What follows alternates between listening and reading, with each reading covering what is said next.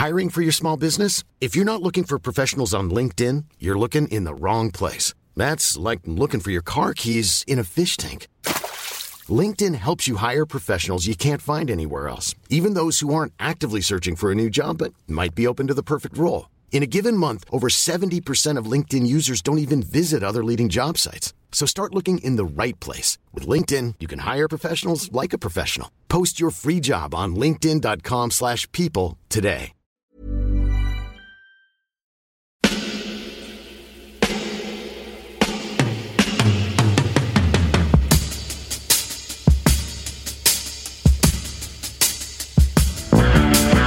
Copain Jack Burton, il regarde l'orage bien droit dans les yeux. Et il lui dit T'es si tocard que tu passerais pour un chef-d'œuvre de l'art moderne. Madame, je n'écrirai rien sur ce film, c'est une merde Merde Ce sont les gars qui se prétendent normaux qui vous déçoivent. Les dingues, ça ne fait jamais peur.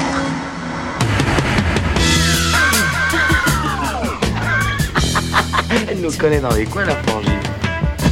Bonjour et bienvenue dans Sale temps pour un film, le podcast qui fait la pluie et le beau temps sur le cinéma.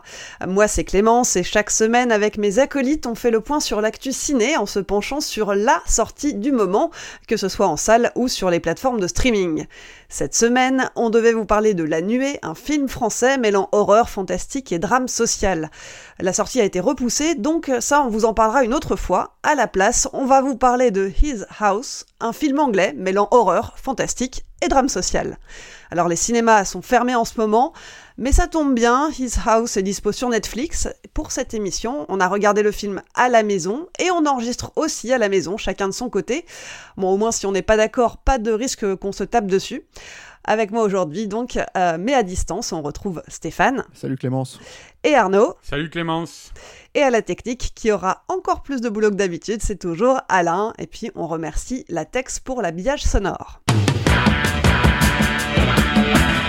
Aujourd'hui, on va parler de His House, un film de Rémi Wicks.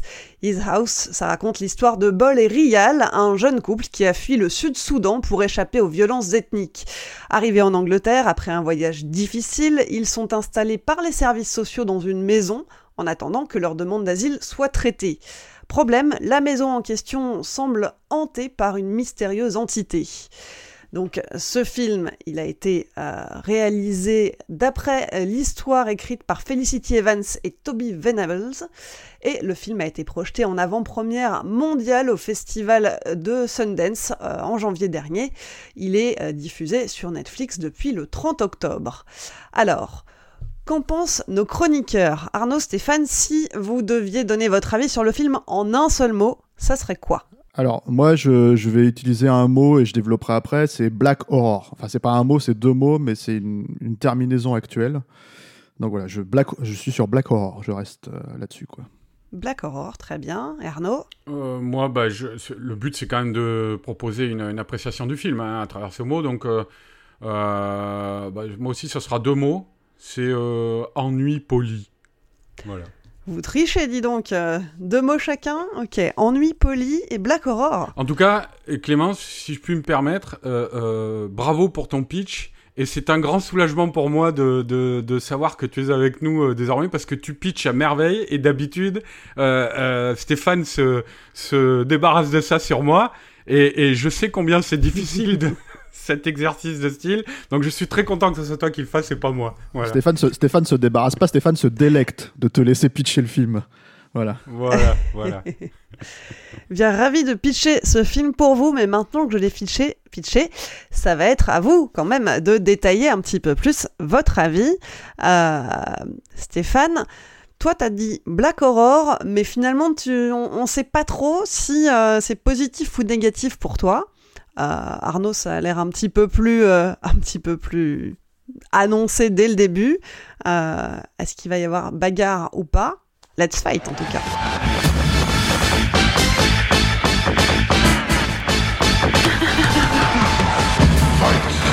Euh, Stéphane, à toi l'honneur.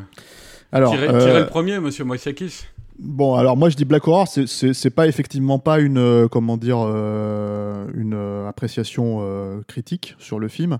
C'est que le film s'inscrit dans un genre en fait qui est ressorti depuis quelques années, qui qui s'appelle aujourd'hui le Black Horror. Il y a pas mal de films en fait qui qui traitent de ça. Le premier étant principalement Get Out. Et je pense que ce qui est intéressant euh, de, de marquer, je pense que la plupart des gens qui s'intéressent à ce genre de film, en fait, aux films d'horreur, vont être euh, euh, amenés à regarder His House en ayant en tête le, comment dire, euh, le Get Out en fait de Jordan Peele qui a été un énorme succès il y a quelques années quand il est sorti. Euh, donc pour moi c'est plus une manière de dire si ce film existe et si ce film existe de cette manière-là avec cette envie et cette volonté en fait clairement de, de, de, comme tu l'as dit en fait d'être un film social, euh, un film d'horreur social. Je pense que en gros ça vient de ce succès-là. Et quelque part, malheureusement, alors même si le film a ses, a mérites à, côté, je pense qu'en fait, il sera euh, jugé à, l'aune de cette comparaison. Euh, voilà. Ce qui est très intéressant euh, dans le film, je trouve, c'est son point de départ. Je trouve que c'est extrêmement louable de traiter ces sujets-là et de tirer, on va dire, l'horreur d'une telle situation. Maintenant, le problème, c'est que je suis un peu d'accord avec Arnaud sur cette terminaison à lui. C'est un film qui est ennuyeux. C'est un film qui est ennuyeux pour des raisons. Alors, tu as évoqué l'é- l'émission en fait euh, qu'on a enregistrée mais qu'on n'a pas encore euh, euh, diffusée de la nuée. Donc, il y a, il y a- comme les deux films se rejoignent sur ces points-là, bah, en fait, euh, quelque part, ma critique se rejoint un petit peu aussi sur ces, sur ces points-là.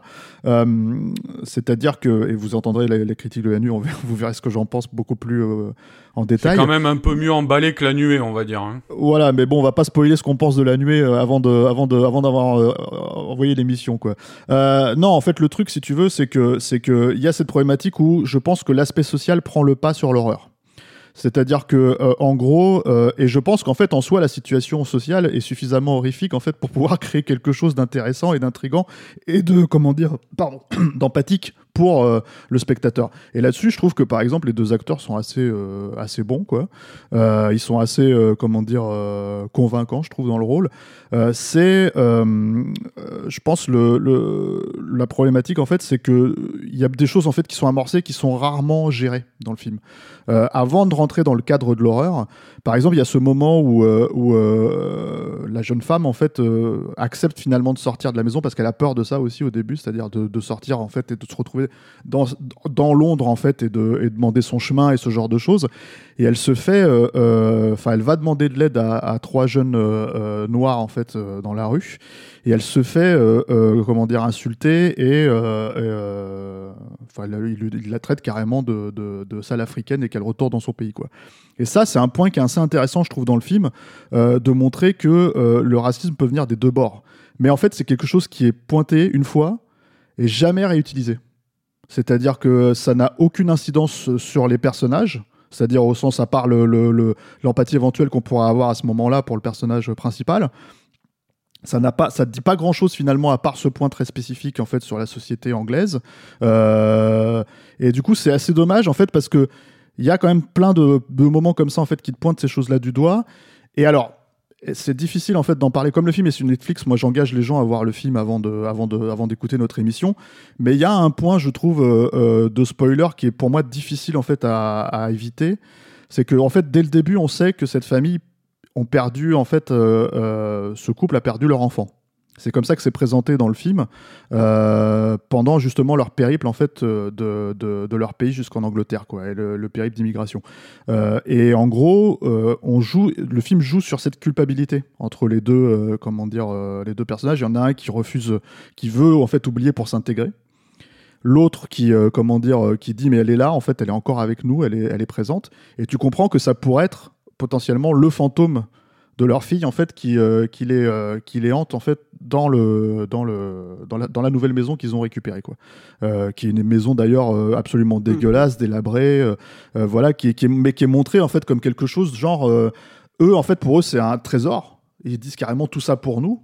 Euh, mais en fait, euh, nous autres occidentaux de l'extérieur, on voit ça comme un truc euh, assez insalubre en fait, et, on, a même en fait, moi en tout cas, je me rappelle avoir eu l'empathie de me dire, mais on peut pas traiter les gens comme ça en fait, quand on, on peut pas leur filer une merde comme ça, etc., etc. Et en fait, le souci, c'est que ce twist remet en question la logique de culpabilité qui pourrait avoir lieu, à mon sens, avec le justement le c'est là où, où on rejoint l'horreur en fait parce que euh, non pas parce qu'en fait euh, on peut dire que ce couple s'est pas forcément très bien comporté avec ce qu'on pense être cette fille. Alors attends, là tu as dit ce twist, c'est-à-dire que effectivement dans le film, juste pour replacer, euh, il y a un twist par rapport à, à, à cette, euh, cette fillette. L'identité de leur euh, enfant. Cette fillette qui a Voilà, disparu en mer.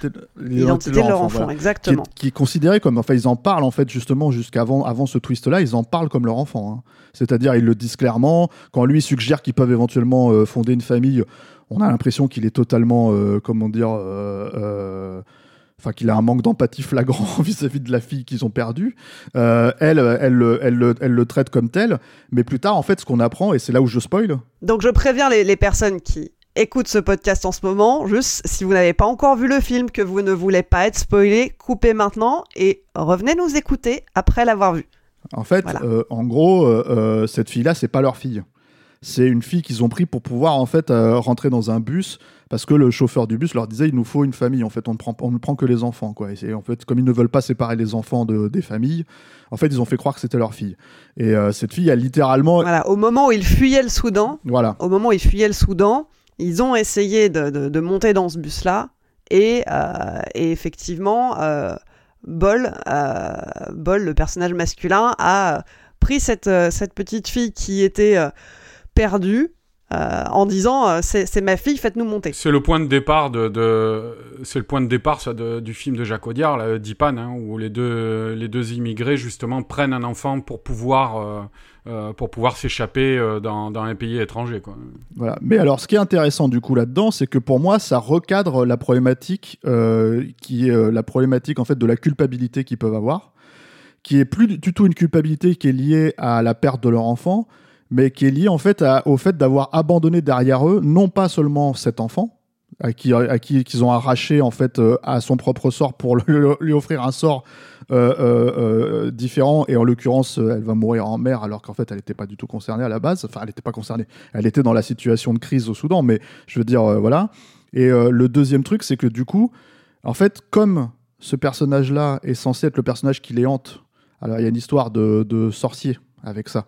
Mais comme c'est le personnage qui est censé les hanter parce que c'est ça aussi le principe du fantastique c'est là où je rejoins en fait l'aspect horrifique et fantastique c'est que est-ce que ça se passe vraiment? Est-ce que c'est un vrai film fantastique? C'est-à-dire euh, c'est ça la question du Mhm. fantastique ou est-ce que c'est dans leur tête? En fait, est-ce que c'est vraiment leur culpabilité qui se manifeste en fait euh, euh, physiquement?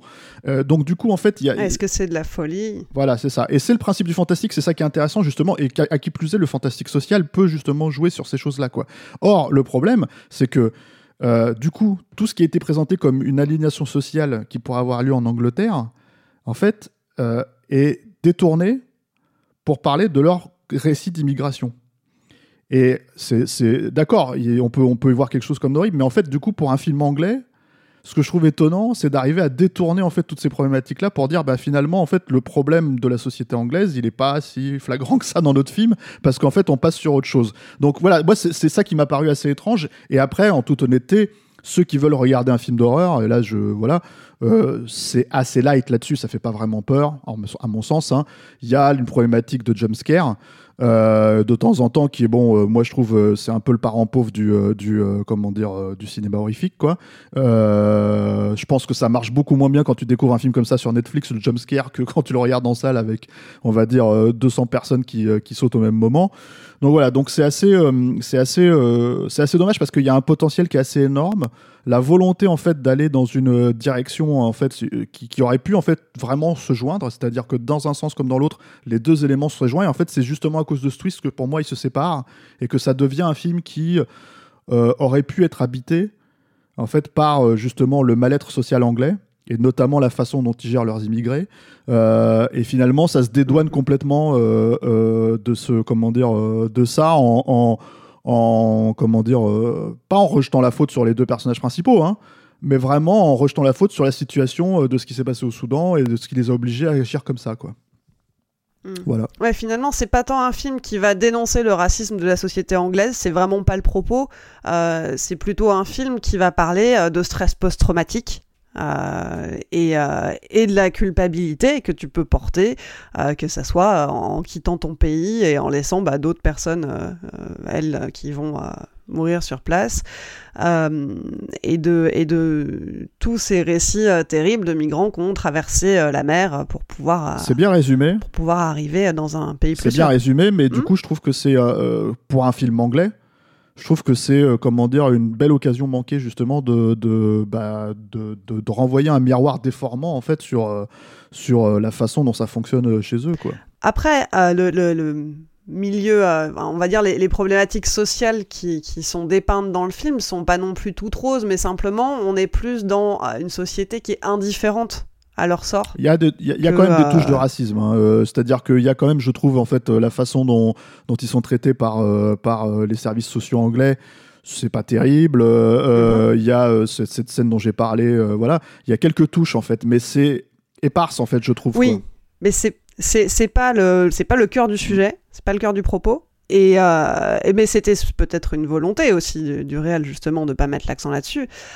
Ça, je n'en sais rien. Euh, mais en tout cas, en tout cas, oui, c'est sûr que c'est pas au cœur du propos, même si effectivement il y a des, des petites touches comme ça. Euh, après, j'ai vu des, des personnes dire qu'ils appréciaient le fait que ça soit pas quelque chose de manichéen, du genre les gentils euh, réfugiés versus euh, les méchants services sociaux. Mais Euh. sans, sans forcément être manichéen, moi je pense qu'en fait justement le sens du récit allait dans cette direction jusqu'à ce que ce twist en fait euh, euh, dénature euh, euh, ce, qui, euh, ce, qui, euh, ce que ça pouvait donner à la fin en fait. C'est ça, euh, Mm. c'est-à-dire que c'est c'est, malgré tout au final, euh, et là je spoil pas, je le dis de manière assez générale, un récit sur l'intégration de deux réfugiés euh, en Angleterre. Donc euh, il y a, il y a comment dire, il y a quand même cette volonté, je pense, de parler de ça en fait. Et, et, et, et donc c'est assez, je trouve ça assez étonnant. Mais bon, je sais pas ce qu'en pense Arnaud par rapport à ça, quoi. Mais Alors justement, Arnaud est bien silencieux depuis tout à l'heure. Euh, Non, non, bah, je vous écoutais, c'était intéressant. euh, mais euh, non, moi, c'est vrai que à- la base, c'est- effectivement un film tendance, quoi. Ce que disait Stéphane au début avec le, genre du Black Horror. Donc c'est très tendance, on peut avoir un peu de défiance vis-à-vis de ça pour cette raison-là. Après, euh, il faut quand même euh, relativiser parce que les tendances, il y en a toujours eu dans l'histoire du cinéma. Euh, et puis ce qui fait la différence, c'est euh, si le film reste ou pas, quoi. Voilà, si s'il est s'il est de qualité ou euh, si c'est vraiment un truc de de, de euh, comment dire de euh, ouais, qui sert la tendance juste pour, pour servir la tendance. Je pense pas que ce soit le cas de ce film, enfin j'en j'en suis même certain, euh, parce que euh, pour les raisons que vous avez déjà évoquées, euh, il y avait cette volonté, je pense, de le mêler au film social, euh, à l'anglaise, euh, façon, façon un peu Ken Loach, quoi. Bon, quand même un peu plus valorisé au niveau visuel. Après, c'est vrai que sur la question du manichéisme que vous avez abordé, moi, ce qui m'a frappé finalement, c'est que il y a, je trouve quand même pas mal une absence de manichéisme dans le traitement des personnages secondaires et notamment euh, de euh, l'employé des services sociaux là. euh, euh, qui est joué par l'acteur, c'est Matt Smith, je crois, l'acteur du Doctor Who, là. mhm. Euh, parce que c'est quand même, on, on voit notamment quand il va, quand le héros va les voir dans leurs locaux, il y a un traitement, il y a un des types qui dit, euh, bon, c'est une réflexion raciste, hein, enfin de rejet en tout cas, quoi, qui dit, euh, qui dit, ouais, il a un appart plus grand que le nôtre, Euh, mais c'est une volonté aussi, euh, de la même manière que tu disais, Stéphane, ce petit scène de terrain vague qui montre que le racisme vient des deux côtés. Il y a aussi cette euh, manière de montrer que euh, c'est pas des riches contre des pauvres, c'est en fait des pauvres contre des pauvres, quoi. Et, euh, et, et que les, les, les, les mecs euh, nagent pas dans le, dans, dans, dans le bonheur non plus, les, les employés des services sociaux. Donc, on va dire que la, et puis le personnage de Matt Smith aussi, euh, la manière, euh, il essaie de leur donner une deuxième chance. Il dit euh, le, collègue qui la- qui l'accompagne pour visiter l'appartement, qui constate les dégâts, il lui dit attends, prends pas en photo, tu vois. Il, il, a de l'empathie, quoi. Donc oui, ce, personnage et, les personnages des assistants sociaux qui sont autour des héros ne sont pas traités de, de manière manichéenne. C'est pas forcément le cas des héros et c'est compliqué. Euh, puisqu'il s'agit des héros, quoi. Euh, donc euh, les, points d'ancrage réels pour le spectateur. Moi, je les trouve quand même tout du long assez uniformes dans leur fonctionnement, dans leur, manière de réagir à ce qui se passe. C'est deux personnages quand même assez angéliques dans leur dans leur dans la manière dont ils sont dépeints. Et tout à l'heure, je parlais du film de, j'évoquais le film de de Jacques Audiard, euh, d'Ipan, parce que là c'est l'exemple, inverse justement où il y a, y a, une manière de, de, de définir les personnages euh, à travers le traitement du genre dans Dipan qui, qui est admirable, quoi, vraiment, et qui rend toute leur dignité à ces personnages-là. Là, je trouve que c'est quand même un peu des personnages de Benny Oui Oui, quoi, et, euh, et ça devient un petit peu agaçant au, au, au bout d'un moment, et ça provoque, je pense, cet ennui. Cet ennui. Euh, il est provoqué aussi justement parce que, comme tu le disais, Stéphane, il y a, il y a, un, il y a un mélange pas très équilibré entre, entre le genre euh, et l'aspect social. Et ce que je trouve assez euh, révélateur de ça, si je te demande, c'est que moi je trouve qu'il y a, il y a deux scènes plutôt réussies dans le film. C'est la scène que j'évoquais déjà, là où en fait il va dans les, le héros va dans les, les bureaux des, des assistants sociaux. Mm. Et je trouve que c'est une scène assez forte et notamment qui, tourne. Vous verrez, enfin les, auditeurs verront, il y a une scène qui tourne autour d'un verre de jus de fruits que tient le personnage principal. Et euh, euh, donc il y a une manière de caractériser les personnages dans, le, dans le, leur conflit interne qui est, qui est assez impliquante dans cette scène. Et puis euh, il y a la scène dont tu parlais Stéphane en Afrique euh, de l'évasion avec où ils tentent de rentrer dans ce bus en s'emparant de cet enfant tandis qu'il y a des mercenaires qui arrivent en, en faisant parler les en faisant en tirant avec leur kalachnikov. Et c'est une scène aussi assez tendue euh, euh, où je me suis retrouvé assez impliqué. Bon, c'est les deux seules scènes que j'ai vraiment vécues un petit peu dans le film. Et manque de peau, effectivement, ce sont deux scènes qui n'abordent que la problématique euh, sociale et, et, euh, et, identitaire quoi, des, des, des, des, personnages principaux, mais qui n'abordent jamais le fantastique. Quoi. Donc, euh, effectivement, quand on se retrouve dans plein, de, plein pied dans le fantastique euh, avec ce film, il y a quelque chose d'assez désincarné. Il euh, euh, y, a, y, a, y, a, pas mal de poncifs, de, de, tu parlais de jumpscares, mais c'est ça aussi, Steph, de, de, euh, de, ouais, de poncifs qui, qui rendent finalement les, les, les scènes assez... Euh, c'est vraiment, en fait, les scènes fantastiques, c'est les scènes où je me suis le plus ennuyé dans le film, quoi. Euh, et où j'attendais... Euh, même si c'était pas forcément conscient euh, en le voyant, mais où j'attendais la scène suivante euh, pour euh, pouvoir retourner en fait aux, aux, conflits sociaux et identitaires des personnages que je, je trouvais finalement quelque, même si c'était pas révolutionnaire, c'était un petit peu plus intéressant. Et, et par, je crois que finalement, par, juste je termine là-dessus, Clémence. Il y, y, a un oui. truc qui me semble assez révélateur là-dessus, c'est que vous avez dans les l'acteur qui joue le qui joue le, le sorcier, le Witcher, euh, qui les tourmente quoi. Euh, c'est l'acteur espagnol Javier Botet qui qui, euh, qui avait été révélé notamment par qui jouait le le monstre de Rec, le film espagnol, et puis qu'on a vu depuis dans des pelletés de, de, de, à jouer des, des, monstres comme ça filiformes, comme dans Mama, euh, euh, d'Andrés Muschietti, tout ça. Et euh, c'est un, un personnage qui a un, un, corps et un physique très spectaculaire, quoi. Et honnêtement, c'est absolument pas utilisé, je trouve, dans le film. Euh, quand on a un comédien de cette trempe-là, parce que c'est aussi un très bon comédien, Javier Botet, mais quand on a un comédien aussi spectaculaire physiquement, dans un rôle de monstre, on l'utilise, quoi. Et, et, là, c'est pas le cas. La plupart du temps, c'est un visage qui passe à travers un, trou de mur et qui fait coucou, quoi. Euh, euh, voilà, je trouve, que ça fait partie un petit peu. J'ai l'impression, moi, qu'il y a peut-être une défiance ou pour le moins euh, un, un, désintérêt euh, euh, plus ou moins conscient de la part du réalisateur à l'égard du genre. Quoi. Euh, donc Arnaud, finalement, euh, finalement pour toi, ça aurait été aussi bien que ça soit un, un film social tout simplement et sans, sans partir dans un traitement euh, plus fantastique ou plus horrifique? Bah à la limite ouais, c'est-à-dire c'est ce que je disais à l'instant quoi, c'est que je, je, je, pense que l'auteur il a, en tout cas c'est ce que j'ai ressenti dans ce film, hein. après je le connais pas personnellement, mais qu'il a pas trop de d'appétence pour le pour le euh, pour le cinéma fantastique, quoi. En tout cas, c'est ce que montre son film. Mais euh, effectivement, oui, euh, je trouve les aspects, disons, sociaux, en tout cas la, la, la, quête des personnages, plus intéressante. Mais parce que justement, elle n'est jamais, comme le disait Stéphane, il me semble, elle n'est jamais implémentée dans le, dans le traitement fantastique du film.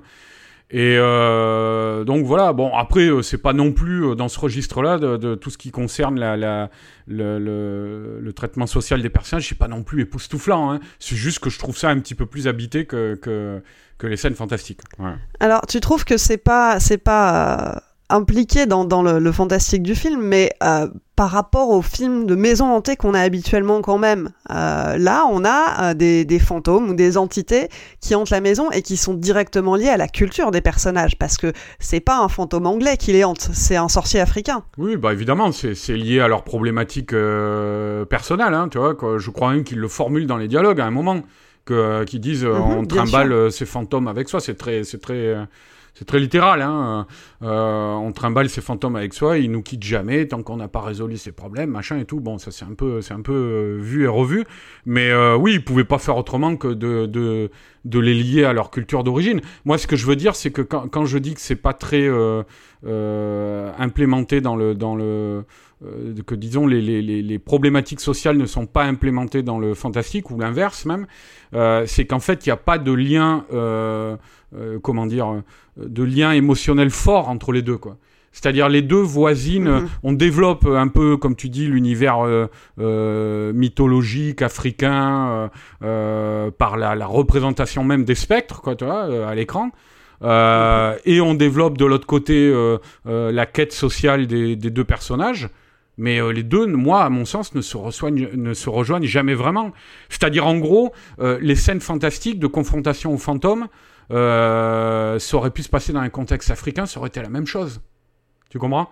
Oui, finalement, euh, elles sont toutes liées au passé. Ouais, ouais, ils auraient pu très bien avoir un, un problème euh, d'enfants comme ça qui perdent, qui n'est pas leur enfant, machin et tout, euh, euh, dans leur propre pays, tu vois. C'est, c'est pas, justement quand je disais qu'il y avait des scènes euh, que tout ce qui était sur le volet social était assez fort, notamment le le, le, le rapport qu'ils ont avec les, les cette assistance sociale.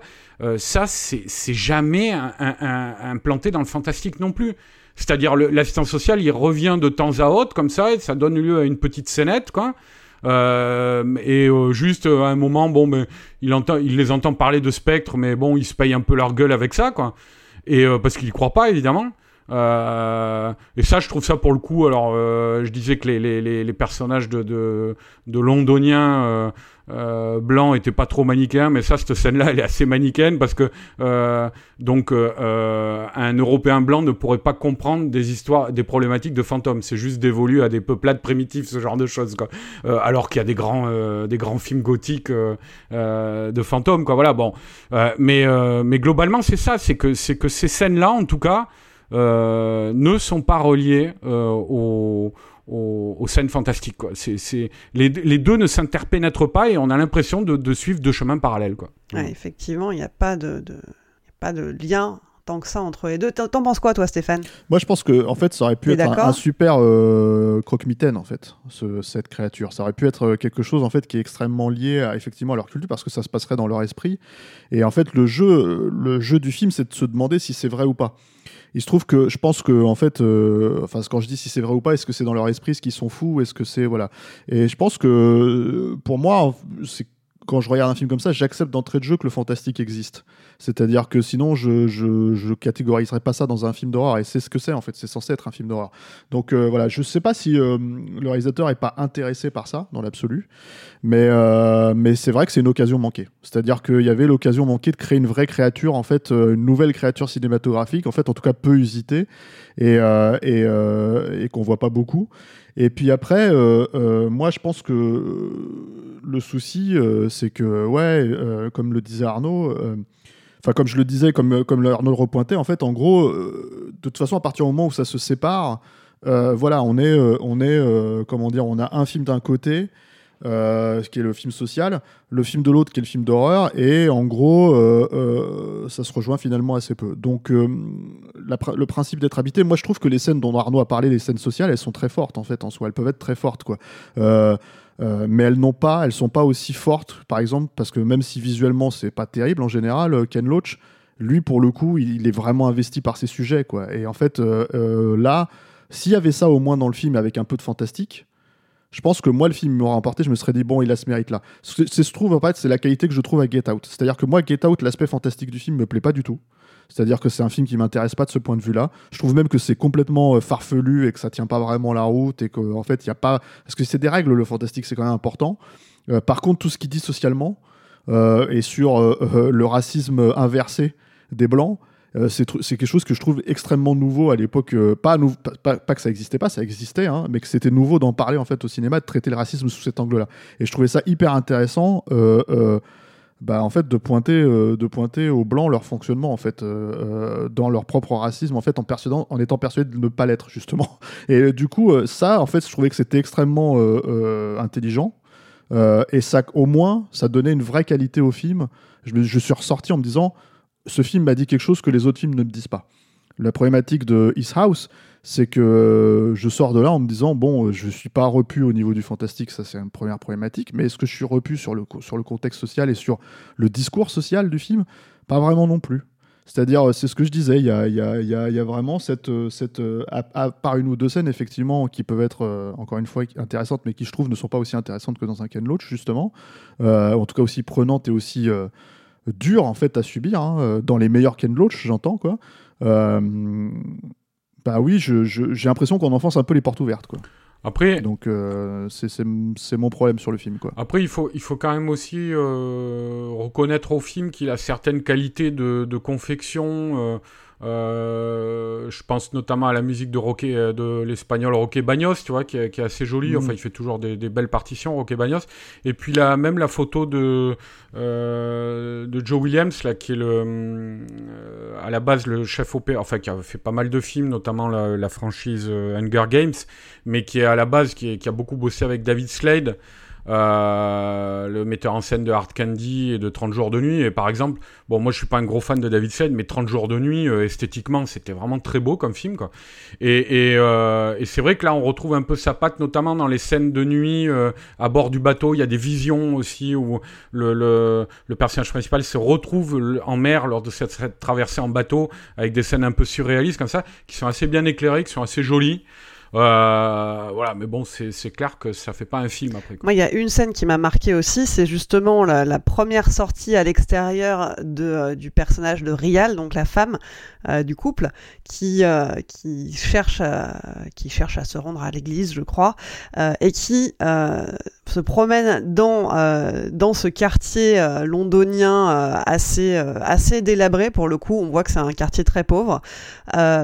Et la façon dont c'est filmé en long plan séquence, euh, euh, avec un, un angle assez particulier qui la suit, on a l'impression qu'elle est dans, dans un espèce de labyrinthe, euh, un labyrinthe urbain, mais un labyrinthe quand même. Moi, ça m'a fait penser euh, à ces scènes de Shining dans les couloirs de l'hôtel où tu, tu te dis le- l'environnement est banal et en même temps c'est quand même assez angoissant ou en tout cas Ouais, ça, met une ambiance pesante. Ouais, mine de rien, Clément, ce que tu pointes avec cette scène, c'est que je crois que c'est à peu près la seule scène euh, qui contredit tout ce que je t'ai dit jusqu'ici, quoi. C'est-à-dire où il y a, euh, ouais, mais c'est pas, euh, c'est pas forcément, euh, voilà, c'est ça, ça reste quand même un euh, c'est, c'est, c'est pas une, une scène euh, non plus euh, euh, qui se dilate et qui prend une importance démesurée, mais, mais, euh, mais c'est une scène où, euh, euh, pour une fois, euh, t'as euh, le fantastique qui s'introduit un peu là-dedans. Euh, de manière euh, très légère, quoi, tu vois, mais je veux dire, elle arrive dans une impasse où un gamin joue au, au ballon, et elle est dans l'impasse, elle sort de l'impasse, et le gamin joue derrière le... euh, on le retrouve le gamin derrière le mur comme s'il s'était téléporté comme ça, quoi, tu vois, quoi. Donc, euh, euh, il y a une impression justement de voilà d'inquiétante étrangeté qui se, qui se dégage du truc, quoi, tu vois. Mhm. Mais je crois que c'est à peu près la, la seule fois où on a la perception de, de l'univers social euh, qui nous est dépeint par le- le- l'un des personnages principaux, euh, qui est euh, investi comme ça un peu par le fantastique. Quoi. Et en même temps, euh, en même temps, si on y réfléchit un peu, ce film c'est quasiment un huis clos parce que les trois quarts du film se passent dans la maison, à l'intérieur de la maison. Les personnages, à part cette scène-là et une ou deux autres, on les voit quasiment jamais à l'extérieur. Non, non, c'est Oui, oui, c'est vrai. Après, le truc, c'est que, c'est que je pense que ça ne joue pas forcément sur la tension pour autant. C'est-à-dire, la scène dont tu parles, en fait, Mhm. et, et, euh, ce qui est intéressant, c'est que je pense, moi aussi, j'ai pensé à Shining. Tu vois, quand tu m'en as, quand tu l'as redécrite, en fait, c'est vrai que j'avais eu cette réflexion quand j'ai vu le film. Euh, mais je pense qu'aussi, c'est parce qu'en fait, euh, c'est la référence du, euh, du, euh, du réalisateur. C'est-à-dire que, en fait, il utilise aussi, en fait, du Steadicam. Euh, à ce moment-là, en fait, il a les mêmes angles et, euh, euh, du coup, il a vraiment cette volonté, à mon sens, justement, de créer le, même sentiment de labyrinthique, en fait, qui d'ailleurs, en fait, je pense que la scène fonctionne aussi parce qu'elle est amenée sur le papier. C'est-à-dire, depuis le début, on te prépare à l'idée que, en fait, pour elle, le fait de sortir, ça va devenir quelque chose d'important. C'est-à-dire, ça, ça, ça tombe pas comme un cheveu sur la soupe. C'est un enjeu. Et du coup, en fait, comme cet enjeu est préparé, voilà, c'est-à-dire que on comprend ces, enjeux-là sur le papier, on, com- on comprend tout ça. Je pense qu'il y avait moyen de faire quelque chose en fait, mais c'est vrai que euh, sorti de ce genre de référence-là, sorti de, ce genre de truc, il n'y a pas une euh, comment dire euh, une mise en scène de la tension. C'est-à-dire, il n'y a pas une mise en scène de, comment dire, et puis je trouve en fait de vraiment dans cette scène en fait, ce qui fonctionne, c'est qu'on est avec le personnage. Mais souvent, en fait, il y a un regard extérieur, je trouve, en fait, sur le reste du truc. Et le huis clos, peut-être sur le papier peut aider à ça, mais euh, pas forcément, en tout cas, à l'écran, je trouve. Il y a toujours une distinction, si tu veux. Il y a beaucoup de plans léchés. euh, le, film est, oui, le film est propre et très joli, mais, euh, c'est vrai que il a cette extériorité parce que justement, en fait, t'es pas, je trouve pas que tu sois avec le, le- spectateur soit en fait euh, calé avec le, personnage principal parce que déjà il a deux points de vue qui diffèrent. C'est-à-dire qu'il y a le point de vue du personnage féminin, il y a le point de, vue du personnage masculin. Et en fait, en gros, euh, pour moi, hein, à partir du moment où j'accède euh, à l'idée que c'est un film fantastique et que donc je vais voir un film fantastique, tu vois, ce que lui, en fait, le déni du personnage masculin fonctionne pas vraiment sur moi. En fait, je me dis, mais il le sait, il le voit, en fait, tout ce qui lui arrive là. En fait, c'est lui qui en est témoin. Elle, elle lui dit juste ça arrive. Nous, on voit qu'il en est témoin et en fait, il joue avec le déni. Donc, d'un point de vue psychologique, nous, ça nous donne une distance en fait. C'est-à-dire que en gros, euh, on n'est pas dans sa peur à lui. Tu, tu vois, je sais pas si c'est clair en fait, mais bon, c'est un peu, c'est un peu, c'est un peu, je pense le, le problème, euh, le problème que j'ai quoi avec euh, avec ce truc-là aussi quoi. C'est vrai qu'effectivement, le focus n'est pas fait sur un seul des deux personnages, où on aurait pu jouer là-dessus aussi et se dire, euh, on se centre uniquement sur le personnage masculin et on se demande est-ce que, euh, moi je me suis demandé à un moment, est-ce que finalement c'est pas une histoire de folie entre les deux et que elle va pas finir par le tuer? Et qu'en fait tout s'est passé uniquement dans leur tête. Euh, ça aurait pu être centré sur le personnage féminin aussi euh, et donner lieu à d'autres choses. Là, comme on est entre les deux, c'est vrai qu'on navigue un peu entre deux eaux. Euh, il y a un choix sur ce qui arrive à l'un ou l'autre. C'est-à-dire que le personnage, en fait, comme elle, elle accepte l'aspect fantastique, elle n'est jamais inquiétée dans le récit. C'est-à-dire qu'en fait, il n'y a pas de manifestation fantastique qui lui fait peur. D'ailleurs, elle le dit, je n'ai pas peur. Ça Elle le dit. voilà. Elle le dit Euh, elle-même. Donc du coup, en fait, comme Elle le dit film, après tout ce que j'ai Ouais. vécu, pourquoi est-ce que elle dit j'aurais après tout ce que j'ai vécu, tu, tu crois que des fantômes ça va me faire peur après Mm. tout ce qu'on a vécu. Voilà. C'est pas faux. C'est pas faux, mais le truc, c'est que C'est quand même coup, en assez fait, maladroit cette phrase, moi je trouve. Ok, Arnaud? Ouais, ouais, je, je, je trouvais cette phrase assez, assez maladroite parce que justement, au moment où elle la sort dans le film, c'est une manière de totalement désamorcer ce à quoi on a, on a assisté jusque-là, quoi. Donc, euh, Bah, en même temps, est-ce que cette manifestation du, du fantastique que elle vit bien alors que lui ne, ne le vit pas bien du tout, euh, c'est pas aussi une espèce de métaphore de euh, euh, euh, elle va rester dans sa culture d'origine, euh, moins chercher à s'intégrer. et donc être à l'aise avec avec tout ce que tout ce qu'il peut y avoir de fantastique dans cette culture là euh, tandis que lui, cherchant à s'intégrer, va essayer de complètement euh, jeter un voile là-dessus et se dire, euh, au, début, il est complètement dans le déni. Il fait comme si justement ces entités n'existaient pas. Après, le problème en fait là-dedans, c'est surtout encore une fois, on est, il faut savoir ce qu'on est en train de regarder. Est-ce qu'on est en train de regarder un film social ou est-ce qu'on est en train de regarder un film horrifique? Et à partir du moment où il y a des séquences horrifiques, ça aurait été bien de, de, de l'intégrer elle aussi là-dedans, quitte à ce qu'elle prenne cette voie. C'est-à-dire quitte à ce qu'elle euh, qu'elle finisse par l'accepter, mais en fait, je pense pas que ça lui arrive tous les jours en fait d'être visitée par un, grand sorcier. Donc le, problème en fait, c'est voilà, là où je pense que en fait le mélange des deux genres euh, se mord la queue. C'est-à-dire que euh, pour moi en fait, encore une fois, c'est de quel point de vue on aborde et qu'est-ce qui nous permet en fait en gros nous d'être impliqués dans la peur. C'est-à-dire parce que je pense que euh, l'idée avant toute chose, c'est que le public de Ken Loach va pas aller voir ce film. Par contre, le public euh, d'Evil Dead ou de je sais pas quoi, il va aller voir ce film.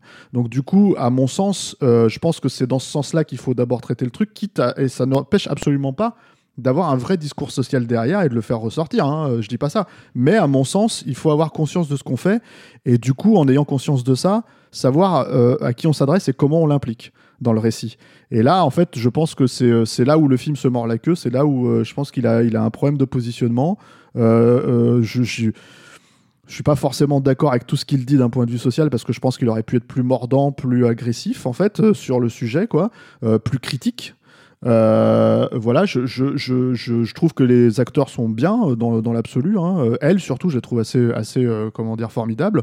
mais, mais au final, tout ça, c'est de l'extériorisation. J'aurais aimé être happé par ça. En fait, j'aurais aimé en fait me dire waouh, je me suis tapé un truc qui me, qui, qui, calme, quoi, en fait. Et, et malheureusement j'ai beaucoup de regards extérieurs en fait par rapport à ça et du coup je rejoins Arnaud aussi sur l'aspect ennui poli du film quoi je pense, qu'il y a une problématique industrielle aussi, quoi. Hein. C'est-à-dire, euh, moi, le, film, quand je l'ai vu venir, euh, pour, pour, pour, résumer un petit peu, euh, c'est en fait, je m'attendais à, à, un film un peu, euh, moi, ce que j'appelle le cinéma euh, horrifique pour Sundance, quoi. Tu vois, les, les films de Robert Eggers, là, The Witch ou The Lighthouse, les films de, de Harry Astor aussi, là, le metteur en scène de Midsommar ou Hérédité. Euh, il y a une vraie tendance sur ce film-là à l'heure actuelle, quoi. Et, euh, je pensais que ça allait être ça. Euh, bon, qui est un genre, moi, que je n'aime pas trop à la base. Hein. Je trouve même que ça peut atteindre, quand c'est The Lighthouse, par exemple, de, de, des sommets dans la, la, putasserie hipster, quoi, tu vois. mais, mais en fait, c'est pas ça, ce film-là parce que ça ne va pas vraiment dans cette direction et ça va pas non plus vraiment dans la direction du film fantastique euh, plus classique. On a l'impression que le truc est un peu entre deux eaux quoi. Euh, et à ce niveau-là aussi, je pense, euh, c'est pas qu'une question de genre, quoi.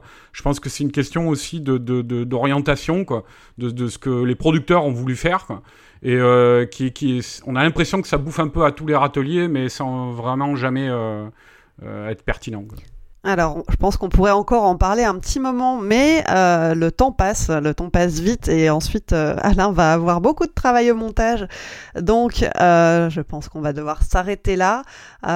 petit retour quand même sur les, mots que vous aviez donnés au début. Arnaud, ennui poli, est-ce que tu restes sur ta première, ta première impression Ouais, ouais, bien sûr. Après cette discussion? oui, ennui poli. Il y a pas de, voilà, c'est pas un film antipathique. Hein, pas, pas, j'ai pas terminé le film en me disant oh là là, c'était nul et tout quoi. Mais euh, il y avait deux, deux, trois fois où euh, j'étais un peu euh, accroché par l'histoire, comme je l'ai dit. Mais, mais voilà, ouais, c'était, c'était pas ma séance cinéma de l'année, hein, loin de là. Quoi. Et toi, Stéphane, Black Horror, est-ce que tu restes là-dessus? Je maintiens sur le fait qu'effectivement, je pense que c'est un film qui aurait eu du mal à exister en dehors de cette vague-là. Euh, que cette vague, c'est une vague qui existe et qui revient euh, souvent, régulièrement, hein, dans le cinéma euh, d'horreur, notamment. dans les années 70, il y avait des black exploitation d'horreur, etc., etc. Et c'était des films qui avaient une volonté sociale aussi. Mais en fait, quand je disais black horror, et j'en ai un peu parlé avec Get Out, c'était pour le situer justement dans cette mouvance-là, parce que l'aspect social est presque plus important que euh, l'aspect euh, horrifique. Et à la limite, encore une fois, pourquoi pas C'est ce que je disais. Euh, pour moi, ça fonctionne sur Get Out, c'est-à-dire que je peux en ressortir avec quelque chose. Là, beaucoup moins. Finalement, je reste un peu, comment dire, en dehors du film et en ayant justement l'impression de regarder quelque chose qui s'inscrit dans cette mouvance-là sans finalement avoir quelque chose à proposer de, vraiment consistant. Merci Stéphane. Merci Arnaud. Merci, Clémence. Et vous, vous en pensez quoi? Est-ce que vous êtes d'accord? Est-ce que vous n'êtes pas d'accord? Est-ce que vous avez aimé le film ou est-ce que vous l'avez détesté? Donnez-nous votre avis sur le répondeur de Capture Mag. Pour ça, il suffit de nous laisser un petit message vocal euh, via Messenger et on le diffusera dans le prochain épisode. D'ailleurs, la semaine dernière, on parlait de Borat 2. Alors Alain, ils en ont pensé quoi nos auditeurs? Salut Capture Max, c'est Théo. Je voulais réagir rapidement à l'épisode sur Borat 2. C'est vrai que c'est beaucoup moins drôle que le premier parce que bah, c'est clairement un tract politique. Et euh, il a un parti pris, ici borne, coûte que coûte. Euh, et puis ça se fait au détriment de l'humour. quoi. Si vous souhaitez voir un truc qui traite euh, certains des mêmes sujets que dans Borat 2, mais en plus drôle, eh ben, je vous invite vivement à regarder le dernier South Park, le Pandemic Special. Euh, je m'appelle Sébastien, euh, mais comme vous, ça a été une grosse déception pour moi, Borat. Mais tout le passage chez les, chez les complotistes ou dans la synagogue à la fin, il y a quand même un côté un peu humain. Enfin, je sais pas s'il a voulu montrer le côté humain de ces personnes malgré tout, qui étaient pris dans l'engrenage dans le système, mais il y a un petit côté humain qui m'a plutôt surpris. Donc moi j'aime beaucoup le premier Borat 14 ans plus tard et à l'aune des prochaines élections présidentielles, bah, il me semblait judicieux de dresser euh, le bilan d'une nouvelle Amérique qui était entre-temps tombée sous l'égide de Donald Trump. Bah, le film est moins délirant parce qu'il n'y a rien qui égale le combat à hommes nus du premier volet, hein, et il est incontestablement plus faible sur le plan politique. La force du premier Borat, c'était son concept. C'était des interactions parfois improvisées entre cet alien et ces Américains qui ne savaient pas qu'ils avaient affaire à Sacha Baron Cohen grimé en Borat, mais ils croyaient avoir affaire à un vrai Borat. Et là, on perd totalement ça. Tout ça pour faire avancer péniblement une histoire dont on s'en fout complètement. Et du coup, on passe d'un humour grinçant, corrosif, voire jouissif, à un humour militant, ciblé et donc stérile. C'est raté.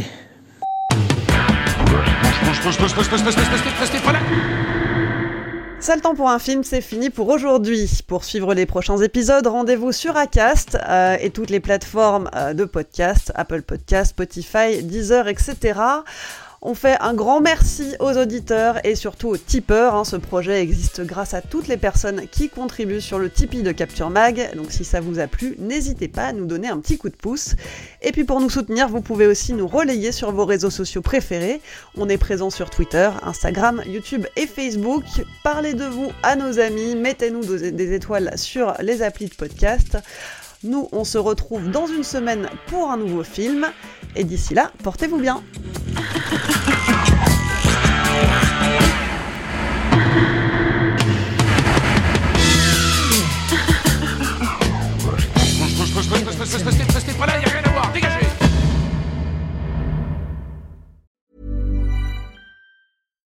When you make decisions for your company, you look for the no-brainers. And if you have a lot of mailing to do, stamps.com is the ultimate no-brainer. It streamlines your processes to make your business more efficient, which makes you less busy. Mail checks, invoices, legal documents, and everything you need to keep your business running with stamps.com. Seamlessly connect with every major marketplace and shopping cart.